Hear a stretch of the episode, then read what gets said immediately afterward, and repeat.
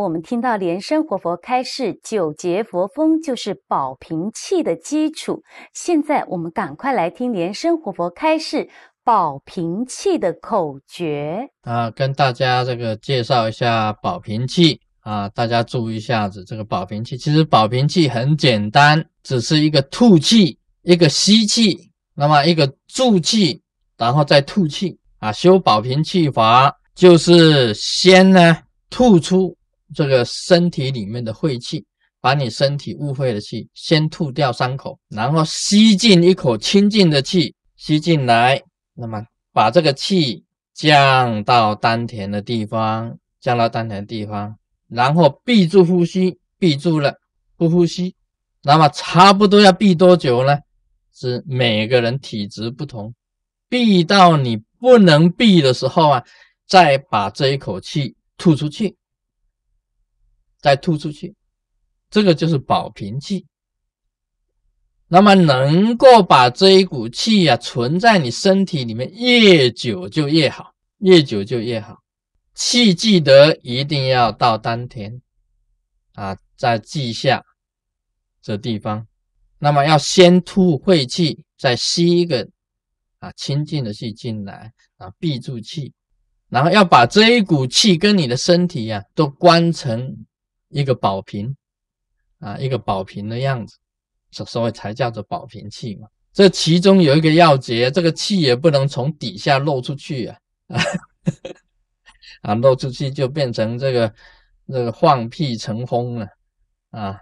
要稍微缩一下子啊，收一下子，就是把气提起来，下气往上提，上气往下降。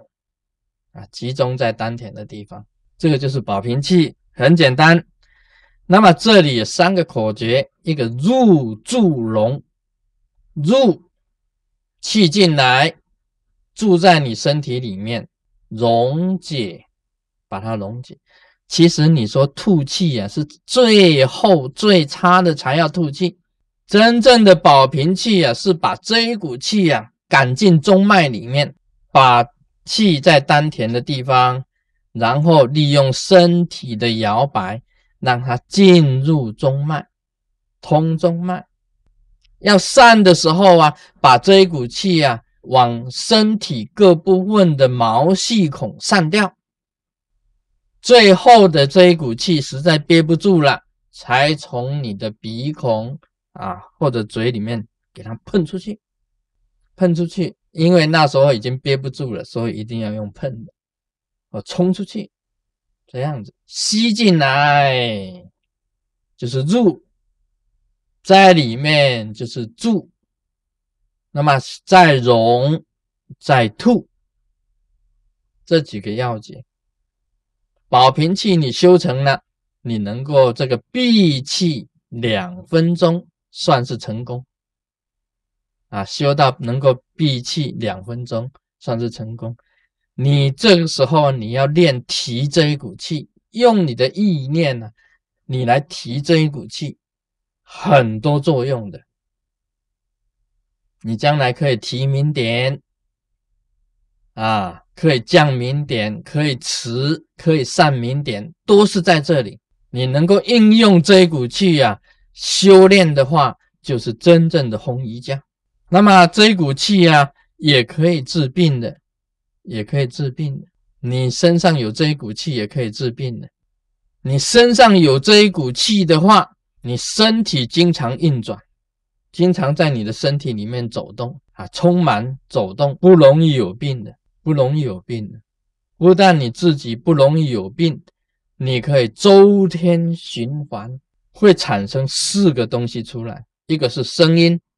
你发出的声音呢，是你的气功发出来的气，你身体会产生光，由这一股气呀，你修成光，你的神采飞扬，你不会看起来像一个痨病鬼，你神采飞扬啊，你脸色非常的好，你身上有光，有无形的光气呀，从你的毛细孔产生出来。